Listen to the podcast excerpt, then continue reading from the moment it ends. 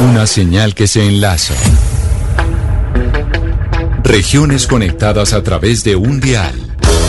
A partir de este momento, Oscar Montes, Ana Cristina Restrepo, Hugo Mario Palomar, Valeria Santos, Gonzalo Lázari, Rodrigo Pombo y Camila Zuluaga analizan y debaten el tema del día. El tema del día. Colombia está al aire.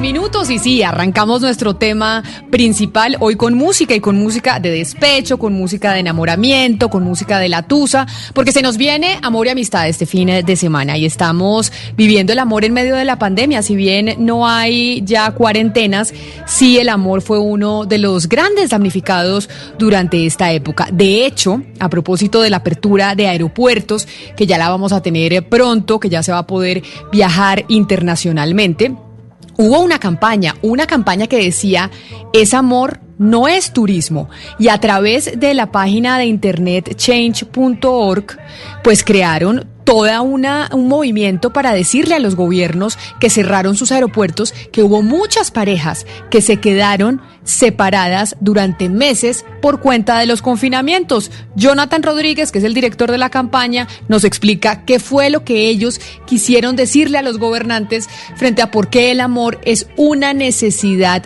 primaria de los seres humanos.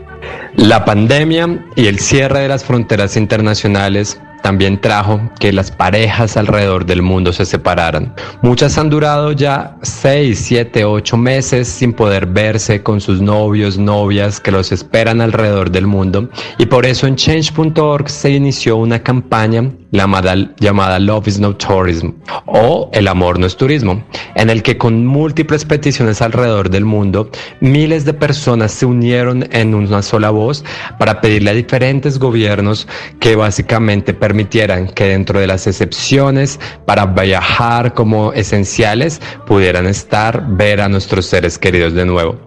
Y la verdad es que lo lograron en muchos países como España, Noruega, Alemania, Italia, Francia. Se permitió desde hace un par de semanas que dentro de las categorías como viajes esenciales estuviera reencontrarse con las parejas. Es decir, que el amor sí ha triunfado. El amor ha triunfado, pero miren por ejemplo esta historia. Jennifer Sierra es una colombiana que su esposo está en Suiza y desde que comenzó este año se casaron y la pandemia los dejó totalmente separados. Hola, mi nombre es Jennifer Carolina Sierra, soy colombiana y mi esposo es de Suiza.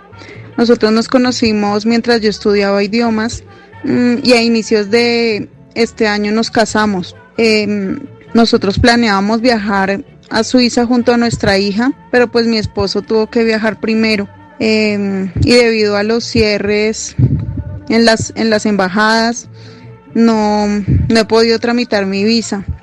Para nosotros ha sido difícil como pareja porque hay momentos en los que nos sentimos sin esperanza, tal vez eh, por la incertidumbre de no saber lo que pasará, pero tenemos sobre todo confianza, el amor, que creo que es lo más importante en este momento porque, como siempre he dicho, con amor todo es posible. Y aunque la tecnología hace las distancias más cortas, nunca reemplazará un beso, una caricia o lo que se siente estar cerca de las personas que amamos. Ese es un ejemplo, un ejemplo de lo que decía nuestro organizador de la campaña de no es turismo, es amor. Pero el amor tuvo muchas facetas en estos meses de confinamiento. Hubo muchas parejas que terminaron sus matrimonios, que se separaron, otras que tal vez lo recuperaron. Y por eso quisimos invitar al doctor Walter Rizo, que es psicólogo, ya había hablado con nosotros. Estamos llenos de preguntas de los oyentes que tienen consultas para el doctor Rizo de qué hacer en medio de este fin de semana que estamos celebrando amor y amistad amistad, pero que de todas maneras el amor y la relación de pareja pues eh, pasó una prueba muy difícil. Doctor Rizo, bienvenido a Mañanas Blue. Gracias por estar con nosotros nuevamente y preciso en este fin de semana del amor y la amistad. El gusto es mío. Eh, sí, es un día especial, ¿no? Gracias por invitarme. Y yo le quisiera preguntar qué tanto sufrieron eh, las parejas de lo que usted pudo saber de su consulta, de su estudio, de sus, de su conocimiento. Realmente qué tanto sufrieron las parejas en esta, en esta cuarentena y en esta época de pandemia. Pues mira, mucho más de lo que uno hubiera pensado, ¿no? Eh, nosotros somos un grupo de psicólogos y logramos atender en esta pandemia alrededor de mil personas de todas partes del mundo eh, y encontramos de todo, ¿sí? Pero eh, lo básico es esto, las parejas que estaban bien son parejas que mejoraron, son parejas que se unieron más, ¿sí? Que la adversidad los junta para luchar juntos, ¿no? Eh, Colombia fue el país que más tiempo tuvo en confinamiento en el mundo. Y las parejas que estaban mal parecía como si se hubiese multiplicado por 10, pero y no solamente era la, eh, la relación de pareja que empezaba a empeorar, sino la relación con los hijos, ¿sí? Eh, yo tenía pacientes que me llamaban y me decían que no me aguanto a mis hijos. El papá igual, no me aguanto a mis hijos. Eh, la señora estaba en la punta de una mesa, el hombre en la punta de una mesa, cada uno con un computador, los niños corriendo alrededor. ¿sí? Hay personas que decían, eh, yo no pensé que mi marido tuviera un retardo mental, pero parece que sí tiene un retardo mental. ¿Sí? ¿Por qué? Porque no me entiende los chistes. Y usted no sabía que no le, entendía los chistes. Sí, pero es que ahora estamos más juntos. Entonces hay como un fenómeno que se dio y es interesante porque es como las familias de fin de semana. Eh, muchas familias funcionaban porque eran familias de fin de semana. En, en la semana él trabaja, ella trabaja, llegan tarde, conversan, etcétera. Pero los fines de semana son cortitos y las vacaciones son 15 días.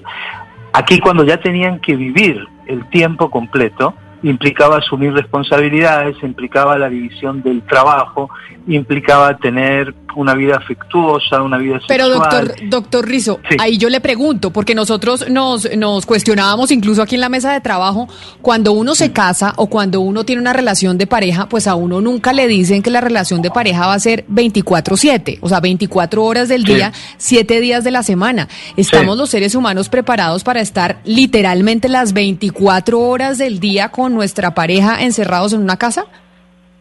Mm, es que es imposible, es absolutamente imposible. Nosotros no estamos preparados para eso. Nosotros necesitamos espacio, distancia, porque si no vamos a empezar a sentir hacinamiento. Eh, algunas personas les encantaría estar fusionadas con el otro, pero esas personas sufren de dependencia emocional. Si no hay libertad, si no hay espacio, si no hay territorialidad, entonces vos perdés individualidad y empezás a sentirte asfixiada. No, yo diría que, que no y yo no sé si en el reino animal habrá alguna especie que puede estar todo el tiempo junto, ¿no? Pero la concepción de que yo soy una familia, entonces debería ser más realista, ¿no? Es decir, yo puedo estar con vos y yo te quiero, pero, pero necesito mi espacio, necesito mi territorio, necesito, son tus libros, mis libros, tus rosas, mis rosas, eh, son tus cosas, mis cosas. Cuando todo se mezcla, entonces uno empieza a sentir que pierde autonomía, que pierde la capacidad de gobernarse a sí mismo, ¿no? Que, entonces eh, ya no es una persona que puede decidir por sí misma. Y ahí es cuando se arma el choque. Fíjate que en China me llamó la atención mucho que los datos es que después que hubo el retorno, eh, muchas parejas eh, fueron a divorciarse. La mitad de esas parejas, antes del divorcio, hacían las paces. Y de los que se divorciaron, un 30% volvieron a casarse después. Entonces es como decir, bueno, podemos estar juntos, pero podemos estar juntos mientras cada uno puede ser como es, ¿no? Pero, pero, pero, eso es importante. Señor Rizo, porque usted ha hablado enfáticamente de, la importancia de amar en libertad y de no ser codependiente con la pareja. Pero entonces uno mira lo que le pasó a muchas personas que tienen esa codependencia, que es casi que una enfermedad adentro pues de, un confinamiento en un matrimonio. Y uno dice, bueno, ¿y cómo salieron de esto? ¿Usted cree que ese confinamiento en realidad pudo destruir hogares? Yo creo que sí pudo destruir hogares, claro. Yo he visto bastantes, pero si una persona es dependiente, eh, quizás el sueño de una persona dependiente sea estar en un confinamiento, ¿no? Igual que las personas celosas, ¿sí? Igual que las personas controladoras, porque tienen cerca al otro o a la otra, ¿no? Eh, pero hay que pensar, si tú estás con una persona dependiente y tú no eres dependiente, eso se puede convertir en una verdadera tortura china, ¿no? Yo he visto, por ejemplo, en el caso del, eh, del abuso, del maltrato, se ha, se ha multiplicado. Eh, claro que había formas, yo ahora estoy en Barcelona, había formas aquí en España de, que la gente bajara y avisara y bueno, y buscara ayuda, ¿no? Pero entonces es como un estanque. Si tú ves un estanque, ves el agua transparente y la ves limpia y decís que estanque tan limpio, ¿no? Tan impresionantemente eh, límpido. Entonces, tú mueves el estanque y empieza a salir el mugre. Aquí fue algo parecido. Mucha gente tiene miedo de destapar la olla y mirar cómo realmente es la relación de uno. Lo que hizo este la pandemia fue frenarnos en seco y poner nuestros paradigmas y nuestros esquemas en revisión, ¿no? Lo que, bueno, hay más cosas para decir, pero espero que me hagan preguntas mejor. Claro, e, este confinamiento, doctor Rizo, tan largo como el mm. que vivimos en Colombia, bueno, y en otros países, eh, pues por obvias razones, usted lo acaba de explicar, afecta en algunas eh, parejas el tema de la convivencia. Pero ¿qué pasa con la actividad sexual? con el deseo y esto también se ve afectado por cuenta de esa, esa, esa, ese confinamiento? Eh, las parejas que estaban bien sexualmente siguieron funcionando bien. Las, las parejas que no estaban bien sexualmente se empezó a convertir en una tortura. ¿sí? No era tan fácil tampoco para los que tenían niños. Lo que tenemos que pensar es que hubo una invasión de muchas cosas. Eh, por ejemplo, el, el encierro genera más ira, ¿sí? Ira como emoción básica, ¿de acuerdo? Eh, entonces, eh, empiezas a estar más irritable ante la frustración, empiezas a estar más irritable porque no tenés libertad, ¿sí? O porque pensás que la otra persona te empieza a agredir o, a molestar. La ira, la, la, tristeza, ¿sí? La tristeza también ocurre, ¿por qué? Porque tu ambiente motivacional no va a ser el mismo. Entonces, vas a entrar en tristeza, no necesariamente en depresión, en tristeza. Y la tristeza lo que produce es un alejamiento. ¿Sí? Por ejemplo... Eh, Pero doctor Rizo, entonces uno qué debería hacer en esos casos, porque usted dice, las parejas que estaban mal, que no tenían buenas relaciones sexuales, se convirtió en una tortura, las que estaban bien fue mucho mejor. Pero entonces, ¿qué hacer? Mejor dicho, ¿es, válido tomar decisiones radicales como mucha gente que, que dijo, no, me tengo que separar porque yo realmente no me aguanto a este personaje o no? ¿O cuál debería ser la solución? ¿Cómo debería uno actuar frente a la crisis de la pareja en medio de un confinamiento y de una pandemia? En medio de, mira, yo, eh, las decisiones que se tomen bajo los, eh, con emociones que uno no puede gestionar, va a traer consecuencias negativas, o por lo menos te puedes arrepentir después porque no tomar la mejor decisión, ¿no? Eh, yo creo que hay que esperar, hay que esperar cuánto, cuando se vuelve a la situación normal, un mes, hay que esperar.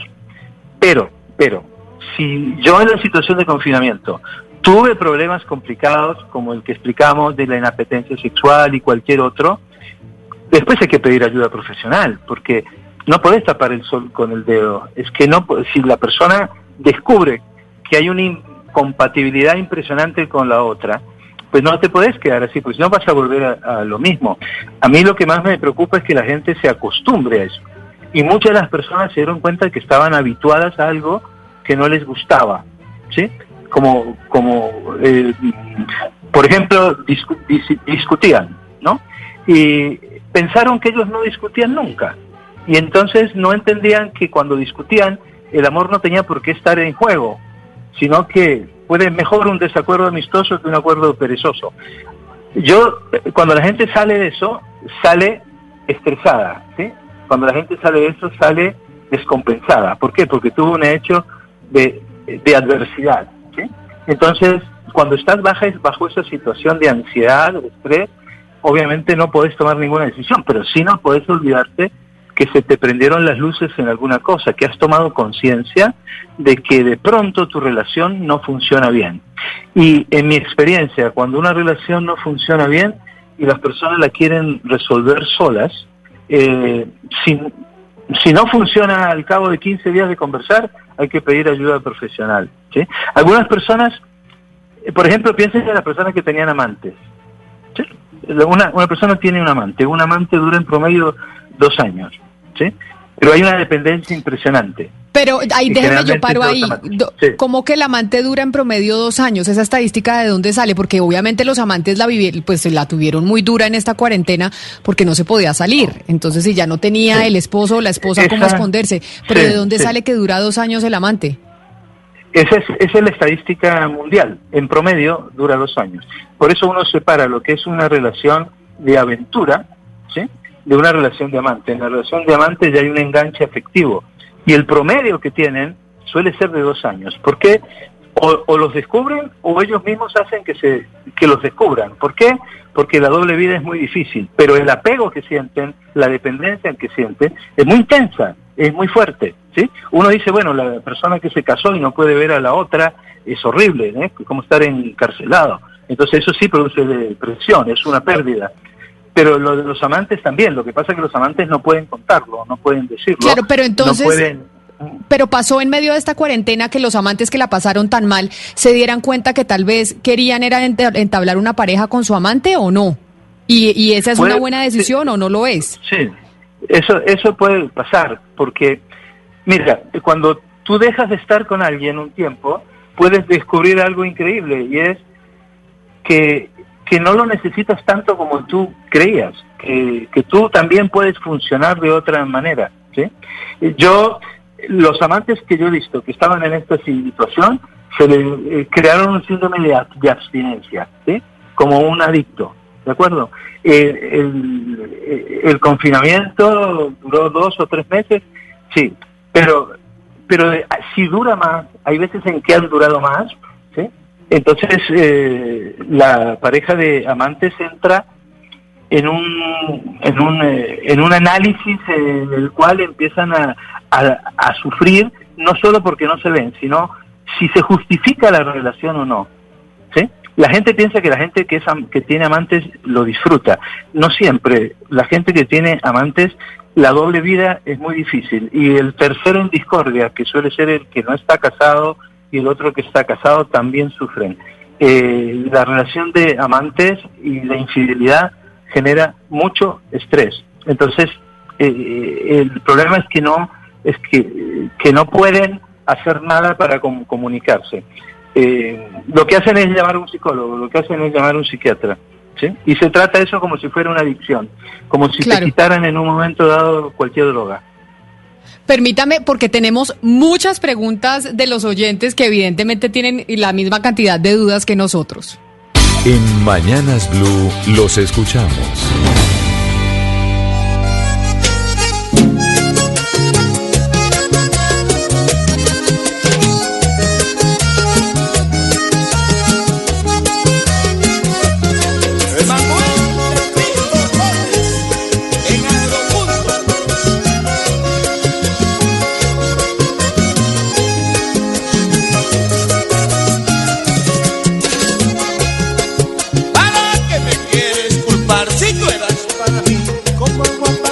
Pues Camila, con el sonido de Diomedes Díaz, em, le tengo tres preguntas al doctor Rizo, porque de verdad que son muchos los oyentes que nos están escribiendo a través de las diferentes plataformas del WhatsApp, de Twitter y de Facebook.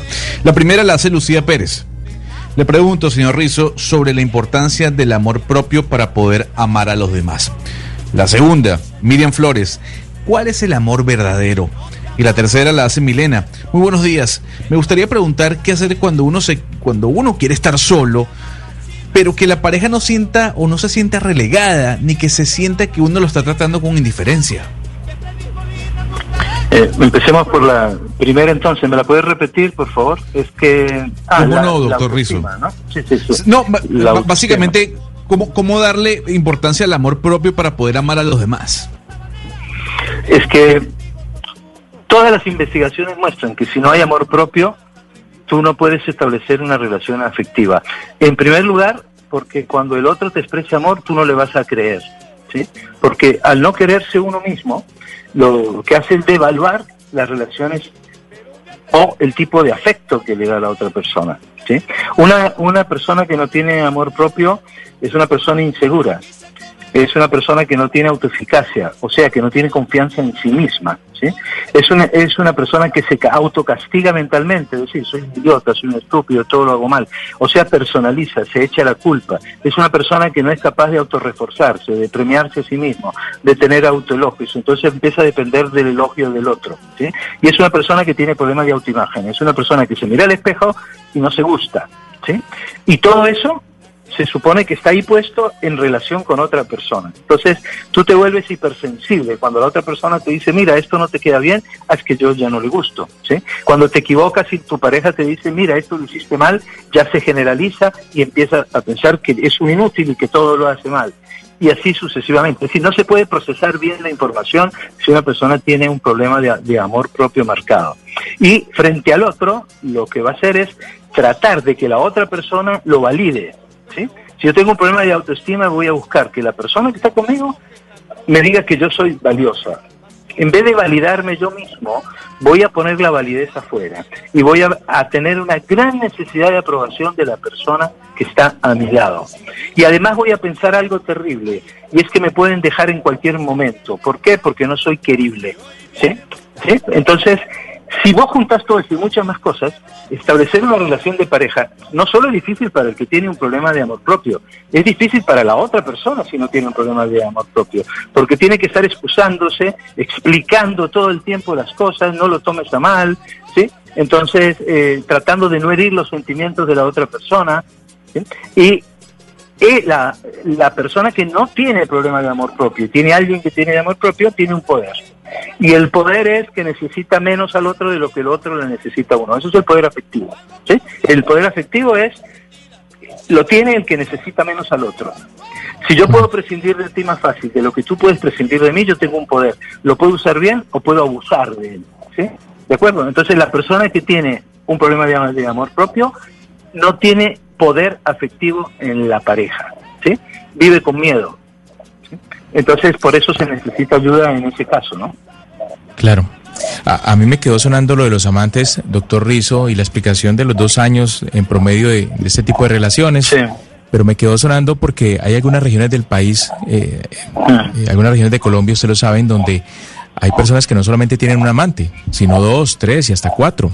Es un tema que yo no sé si podría calificarse como cultural, pero eso sucede sobre todo en la costa atlántica y en la costa pacífica sí, sí, también. Yo sé. Sí en las zonas costeras. ¿Qué, qué, qué, pasa con ese tipo de relaciones? ¿Qué pasó durante la cuarentena y qué pasa ahora en la poscuarentena finalmente con esas personas? No, eh, es que mira, una persona, son hombres, ¿eh? en el 99,9. Esa, la idea de que el hombre puede tener muchos amantes y tiene muchos amantes, eso se correlaciona siempre con un problema de infidelidad crónica. Hay infieles seriales, por decirlo así, una especie de Dexter infiel, ¿sí? Entonces, si tú tienes varias personas, es que no estás enganchada efectivamente con varias. Yo no creo en el poliamor, ¿de acuerdo? Entonces, las quieres más o menos, entonces no te hacen tanta falta. El, el problema de tener el amante es que el amante empieza a convertirse como el factor esencial alrededor del cual toda mi vida. Y puede que yo vea a la persona una vez, vamos a suponer una mujer soltera, que está enganchada con un hombre casado y que lo ve dos veces por semana, esas dos veces por semana que lo ve justifican su vida. Y tú ves que esa persona es fiel, siendo que el hombre no es fiel, está con la otra persona. Y esa persona eh, no tiene tantos amigos, eh, no mira hombres, eh, no le interesa eso, no le interesa su vida erótica y se engancha de tal manera que pierde individualidad. Cuando tú tienes dos o tres amantes, eso no puede pasar. Porque el solo hecho de tener dos o tres amantes ya te hace sospechoso que tenés problemas para establecer relaciones afectivas estables. ¿De acuerdo? Puede que tengas relaciones eh, sexuales, eh, pero eso debería ser honesto, creo yo, y decírselo a cada persona, ¿no? Eh, claro, yo, yo también sigo, eh, profesor Rizo, con el tema de los amantes y, solo con un amante, porque si ya uno es difícil, imagínese dos o tres o cuatro, pues qué tal eso. Pero, pero usted decía hace un instante que eh, el amante en última genera un enorme estrés que se potencializó ahora por cuenta de la cuarentena, de el aislamiento obligatorio. Pero yo supongo que eso obedece en gran medida, si no exclusivamente, a que es oculto. ¿Qué pasaría si las parejas se ponen de acuerdo en decir, oiga, tengamos un amante, simple y llanamente para completar lo que usted nos enseñó en la anterior entrevista hace un año, que era el eros como elemento esencial del amor de pareja? Sí, mira, hay, er, empecemos por definir la, la, la fidelidad la, o la infidelidad. ¿sí? Eh, la infidelidad es la ruptura inadecuada de un pacto afectivo sexual preestablecido. En las relaciones de pareja generalmente ese pacto no se hace explícito, está implícito. Y en nuestra cultura suele ser de exclusividad afectivo sexual. Pero hay parejas que lo hacen explícito. Hay, hay parejas que establecen relaciones donde el jueves tú haz lo que quieras y yo el jueves hago lo que quiero. ¿sí? Porque tenemos filia, tenemos ágape, pero yo quiero tener una vida erótica y la otra persona también. Listo. Entonces, si ese jueves yo tengo relaciones con alguien y la que es mi pareja tiene relaciones con alguien, esa relación extramatrimonial no se puede considerar infidelidad porque no hay engaño. ¿Sí? Entonces las parejas que entran en ese acuerdo, que no son muchas, ¿eh? porque las estadísticas muestran desde Simón de Beauvoir y Sartre, que cuando lo empezaron a hacer tampoco fueron capaces, que no es fácil no es fácil porque se empiezan a incluir terceras personas que sufren también. ¿Sí? Pero, profesor, soy más explícito y directo en mi pregunta, seguramente porque Simón sí.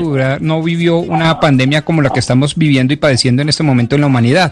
Pregunto, ¿no será una forma, obviamente, consensuada, civilizada, respetuosa, charladita, eh, etcétera, etcétera, que las parejas digan, oiga, aquí de pronto el tema erotismo es lo que nos ha fallado, el tema de amistad, el tema romántico que usted nos explicaba hace un año que eran los tres grandes elementos del amor, del amor de pareja, el tema erótico nos queda corto, ¿por qué no nos ayudamos consciente y voluntariamente saliendo a buscar ese elemento que en este momento y por cuenta de la pandemia nos está haciendo falta? ¿Por qué no hacerlo?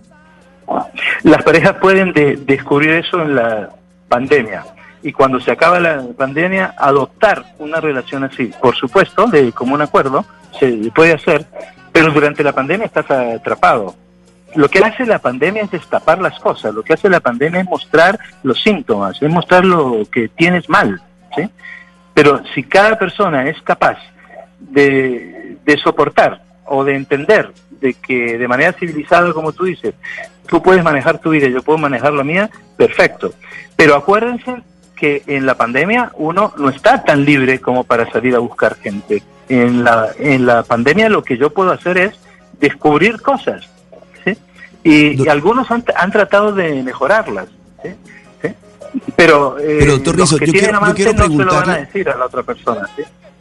Yo quiero preguntarle precisamente por el papel del amante o del amante en, este, en esta pandemia y las posibilidades o las probabilidades que tiene el amante o la amante de ser triunfador al final de la pandemia.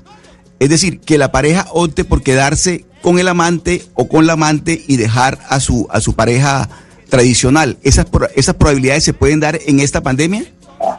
Sí, claro. Es, es, estas probabilidades se incrementan en las situaciones límites. ¿ya? O sea, en, la, en las situaciones límites uno puede tomar decisiones que no es capaz de no tomar antes. Porque la gente está en un conflicto, la gente con amante está en un conflicto atracción, atracción, repulsión, repulsión, Pero cuando estoy en una situación límite, ya eh, la información me llega con una fuerza impresionante y puedo tomar decisiones. Después de la pandemia ha pasado eso, ha pasado eso muchas veces. Hay gente que se separa, hay gente que ya tenía una relación de antes, hay gente que sale corriendo a buscar al ex, porque se conectaron otra vez en, la pandemia. Pero precisamente tengo una pregunta de una oyente, doctor Rizo, sobre eso, cuando, usted dice sale a buscar a Alex, porque una oyente eh, me dice, por favor, pregúntele, Camila, al doctor Rizo, yo hace tres años soy separada y en tres años no he podido rehacer mi vida sentimental. ¿Es un error salir a buscar el amor del pasado? Pues porque evidentemente en la pandemia uno no puede conocer a nadie porque no había bares, no hay restaurantes, no hay discotecas, no hay tanta vida social. ¿Es un error salir a buscar amores del pasado como seguramente muchos están pensando? Cuando tú estás elaborando un duelo, es mejor no salir a buscar nadie del pasado. ¿Por qué? Porque hay un clavo no saca otro, ¿sí? Porque los dos quedan dentro. ¿De acuerdo? Entonces la necesidad te va a hacer que tú salgas a buscar eso, pero porque lo tenés en formol. Nosotros tenemos al ex en formol. Lo tenemos ahí como un santuario. Y cuando nos va mal en, la relación empezamos a magnificarlo. Y después en el encuentro resulta que no es lo mismo. Ahora, si vos estás solo o estás sola y, y aparece tu ex, puedes intentarlo. Ahora, si la pareja, porque hay gente que se separa porque la otra pareja viola los derechos de uno. Es decir, eh, cuando tú vuelvas con tu ex, por decir así, tú tienes que estar seguro de que él cambió, de que vos cambiaste. ¿En qué cambiamos? Estamos viendo el mundo igual, nuestra visión del mundo es igual. Yo puedo haber descubierto la Carta Universal de los Derechos Humanos y ya no voy a dejar que tú te aproveches de mí de una manera u otra. Entonces, eh, lo que hace la gente es idealizar al ex. Y ese es el peligro más grande que hay, idealizar al ex. Entonces se van y se meten de, eh, de, cabeza idealizándolo y después vuelven a una triste realidad que es que no era tan genial como pensaban o que de pronto no sienten lo mismo. Yo diría que mi recomendación, después de tantos años de ver cosas así, yo diría que dejen en paz al ex, eh, arranquen de nuevo, reinventense, vayan por otro lado. Eh, yo no repetiría con la misma persona. Esa es mi opinión. Doctor Rizzo, usted da un punto muy importante y es cuando esa distancia, y lo hablo para las relaciones clandestinas que no están juntas o para las personas que están lejos geográficamente, y es el peligro de idealizarse a través de cartas, de correos o cuando hay, eh, digamos, imágenes por Skype, que uno lo que hace es idealizar a la otra persona, o sea, cambia completamente por no tener ese contacto directo. ¿Qué tanto se ha dado eso ahora en pandemia que esa comunicación a distancia tiende a idealizar al otro? Siempre será, siempre será. Así la separación, yo digo que después de un mes empieza a darse, porque tú empiezas a alimentar la información que te llega al cerebro de la memoria. Y la memoria tiene un fenómeno que se llama la disponibilidad. Entonces empiezas a recuperar las cosas que tienen un valor positivo. ¿sí?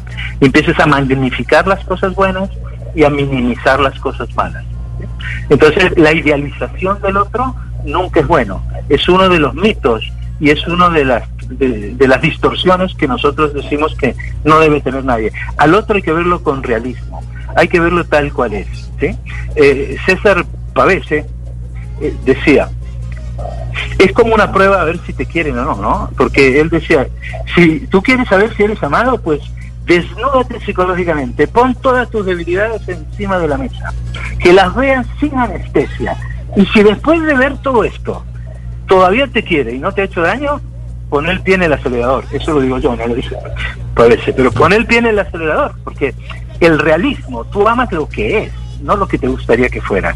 Eso no quiere decir que haya cosas que no te gusten, pero si yo tengo que decir que para amarte tenés que cambiar el color de ojos, o tenés que ser un poco más vestido, o tenés que, no sé, dejarte el, el pelo largo, pero también quiero que tengas bíceps. Entonces, si estoy diciendo todo eso, entonces es que yo no te quiero tal cual eres.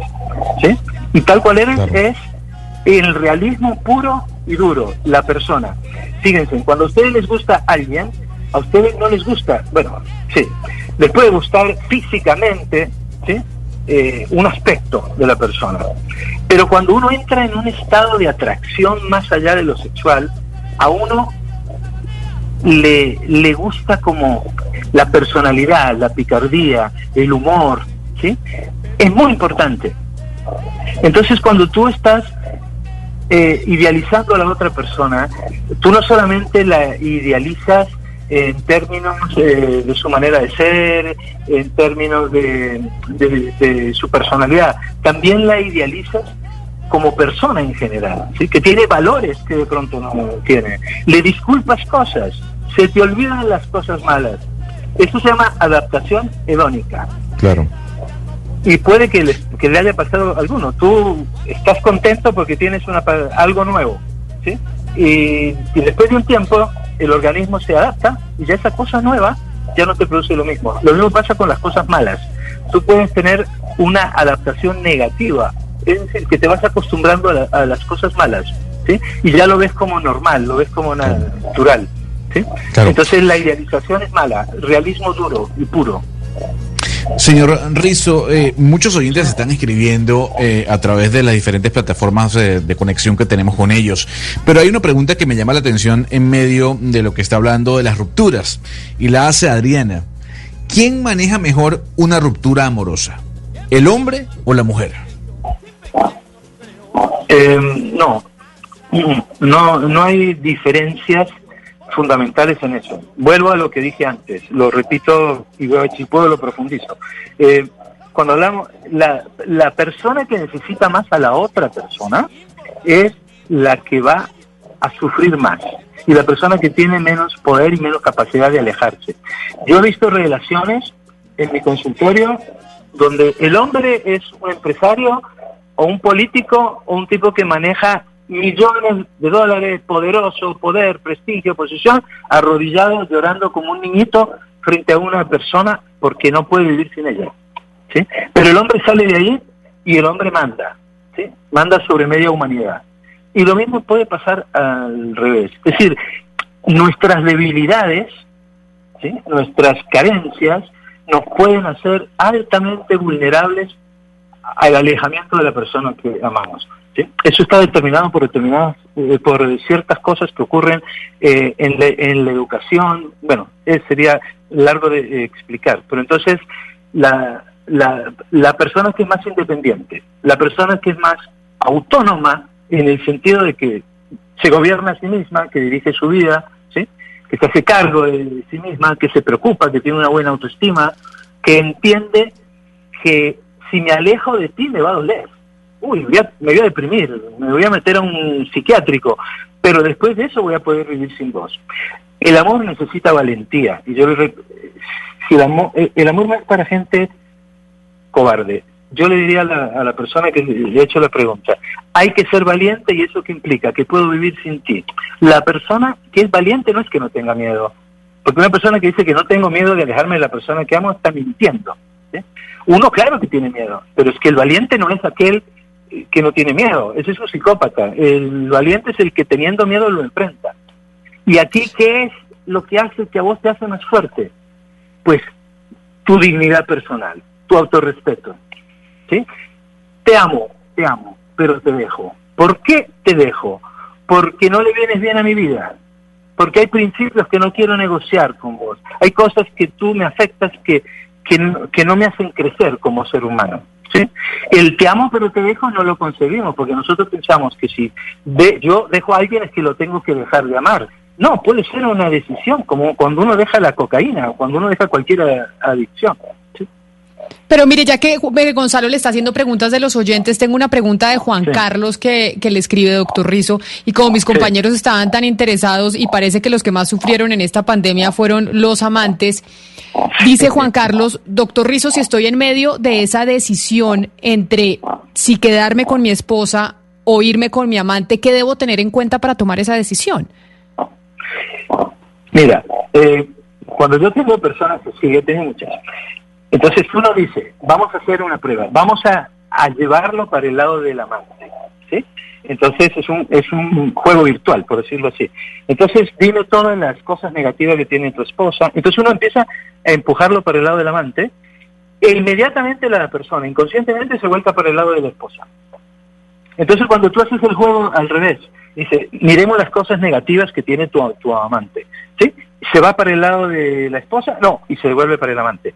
Eso se llama un conflicto atracción-atracción. Es decir, eso eh, en psicología se llama la paradoja del burro de Balaam, que era un burro, Balaam fue el que hizo esto, era un burro que tenía mucha hambre y le pusieron alfalfa y heno.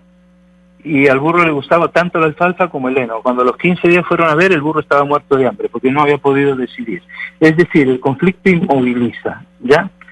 Yo lo que digo es, una persona que esté en esa situación va a generar un estrés incontrolable y del estrés incontrolable va a pasar a la depresión.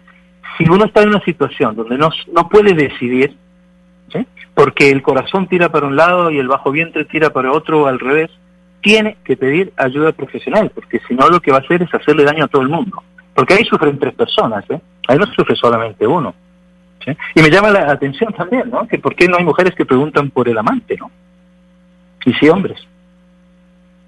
Hablando del tema de los amantes, yo sí quiero preguntarle si usted cree que los seres humanos, pues digamos, somos pues hechos para estar con una sola persona el resto de la vida. Es decir, uno examina y uno dice es que la vida es demasiado larga para ser monógamo. ¿Usted cree que si uno, digamos, consensuadamente con la pareja habla de tener un poliamor o de tener diferentes parejas, esto es malo o esto, o esto se puede, digamos, o esto cabe dentro de una relación saludable? Yo, yo, pienso que filogenéticamente hablando, desde la teoría evolucionista, yo creo que, que no somos, que, que somos eh, infieles biológicos y monógamos por vocación. ¿sí? Es decir, la monogamia es una decisión, la fidelidad es una decisión. ¿Qué quiere decir? Que yo estoy contigo, entonces veo a alguien que me gusta o que me atrae. Entonces yo digo, lo que tengo aquí es importante. Antes de que eso avance, va de en retro Satanás. Autocontrol y evitación a tiempo. La fidelidad no es ausencia de deseo, es autocontrol y evitación a tiempo. Yo pienso que no somos naturalmente monogámicos. Pienso que la sociedad nos hace monógamos y siempre tenemos esa tendencia a romper, ¿sí? Pero si alguien espera que la pareja esté con uno y que no le guste nunca a nadie, entonces ya eh, eh, eso no funciona, ¿sí? Porque es lógico que a vos te pueda gustar otra persona. Es que la fidelidad no es que yo deje de tener una interpretación estética frente a alguna persona, ¿no? Y yo tengo una última pregunta ya para cerrar esta entrevista muy amena, no sé la cantidad de preguntas que nos quedan de los oyentes, doctor Rizo, y es una pregunta que hizo una oyente y no se la respondimos, y es, ¿cómo podemos describir el verdadero amor? ¿Cómo una persona, como un ser humano se da cuenta y dice, bueno, este es el verdadero amor, ya que estamos en el fin de semana del amor y la amistad?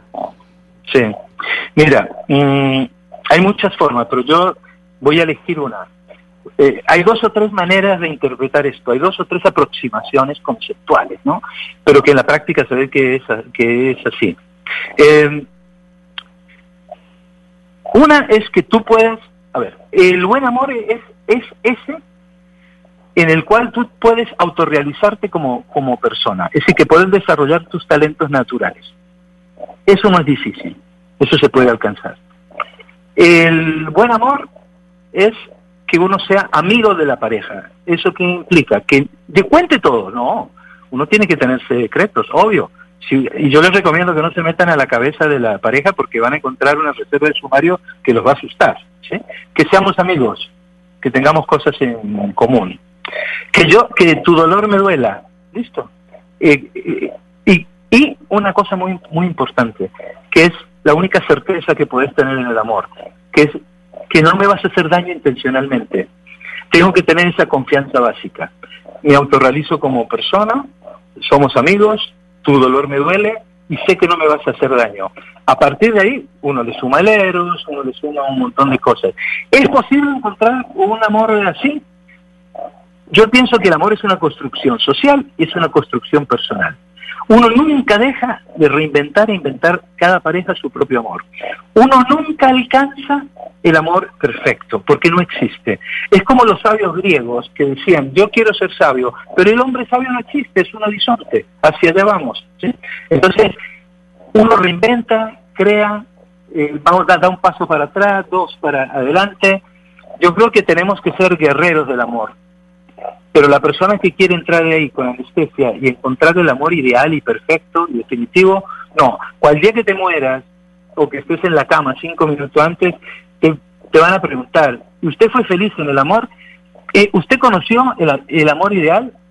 Y si sos sincero vas a decir que no, pero estuve cerquita, si tenés suerte. Alterrizo, psicólogo, hoy hablando del amor, el amor en medio de la pandemia. Mil gracias por habernos atendido, gracias por esta charla y feliz día del amor y la amistad que lo vamos a celebrar este fin de semana en Colombia. Feliz tarde para usted. Bueno, igual para todos ustedes y que, bueno, que disfruten el amor de la mejor manera posible. Chao. Claro que sí. Y así terminamos hoy este capítulo de Mañanas Blue cuando Colombia está al aire hablando del amor. Tantas preguntas sobre el amor y el desamor y sobre todo aquí en esta mesa de trabajo se concentraron principalmente en el amantazgo, que creo que es el que la pasó eh, más duro durante esta cuarentena. Es la una de la tarde en punto. Ustedes un gran fin de semana. Un feliz día del amor y la amistad a todos mis compañeros de la mesa de trabajo y por supuesto también a ustedes los oyentes. Nos encontramos de nuevo el lunes aquí a la misma hora y en el mismo canal.